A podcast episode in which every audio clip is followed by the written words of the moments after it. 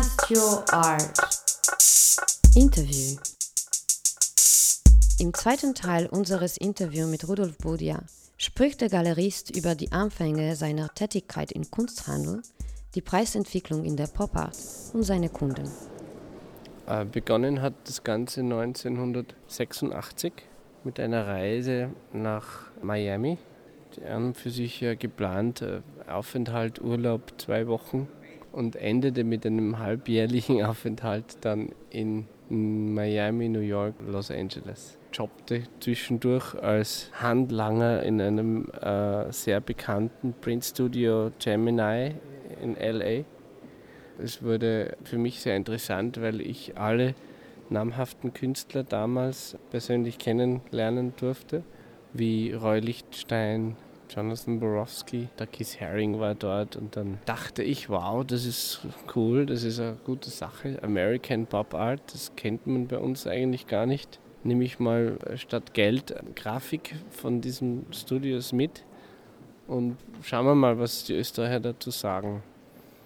Waren schwerst begeistert und äh, habe dann meine Reise immer wieder dorthin geplant.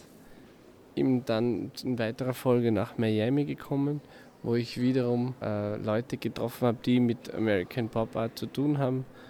Und äh, habe dann 1988 meine erste kleine Galerie in Graz eröffnet, die recht und schlecht eigentlich äh, so sich über die, über die Jahre gerettet hat. Dann der nächste Schritt war Salzburg und eine weitere Galerie in, in Wien im Palais Kinski und immer wieder dazwischen im Winter weg und immer wieder Miami. Ja. Also es hat sich eigentlich von 1988 bis heute so eingebürgert, dass ich fünf, sechs Monate im Jahr in Miami lebe und dort auch arbeite.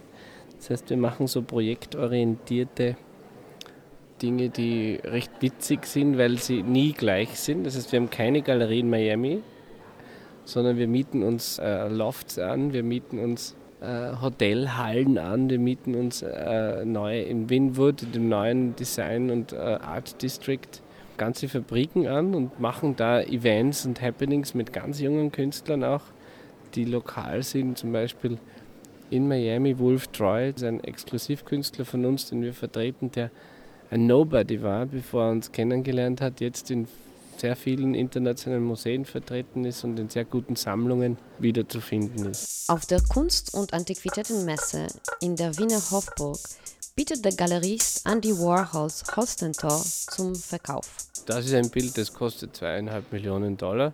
Es gibt Bilder um 8 Millionen, um 5 Millionen, um 3 Millionen. Die Zahl als solches beeindruckt jetzt sagen wir mal die Masse, aber in Wirklichkeit gibt es viel bessere Werke auf diesem Stand die bedeutende meiner Meinung nach sind, viel weniger kosten.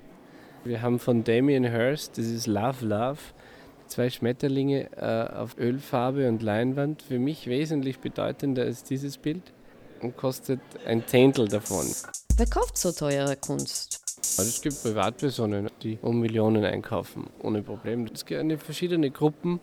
Es gibt Leute, die sagen, sie kaufen es der Kunst wegen, weil sie den Andy Warhol lieben es gibt Leute, die kaufen es, weil sie aus Lübeck sind und das ist das Lübecker Holstentor und die lieben das Tor. Es gibt Leute, die interessiert überhaupt nicht, was drauf ist. Die sagen, was kostet es nächstes Jahr? Dann verkaufe ich es wieder. Und solche Menschen kommen halt und mit denen müssen wir uns auseinandersetzen und dann kann man fast jetzt sagen, wir sind da in der Position, gute Kunst wirklich zuteilen zu können, wer bekommt was. Das ist jetzt im Moment, speziell bei Warhol, weil es so ein großer Boom ist und immer weniger am Markt ist, für uns ein sehr leichtes Spiel. Wir haben aber mindestens 15 Jahre lang gelitten, wo niemand oder wenige Leute, also die Elite eigentlich, sich dem Warhol angenommen haben und verstanden haben, warum sowas überhaupt so viel kostet und wo sich der Preis und der Wert hin entwickelt. Jetzt ist es halt so, immer mehr Menschen wollen Andy Warhol, immer weniger Kunstwerke sind am Markt und das erzeugt eben diesen Sog der uns quasi freispielt von irgendwelchen äh, Zwängen jetzt nicht oder irgendwelchen keinen Druck im Moment, der, der uns in irgendeiner Form stört. Was macht Rudolf Budia mit den vielen Kunstwerken in seiner Sammlung? Hören Sie mehr im dritten Teil unserer Interviewserie. Das war ein Podcast von Everstern und Wolfgang Haas für Cast Your Art www.castioart.com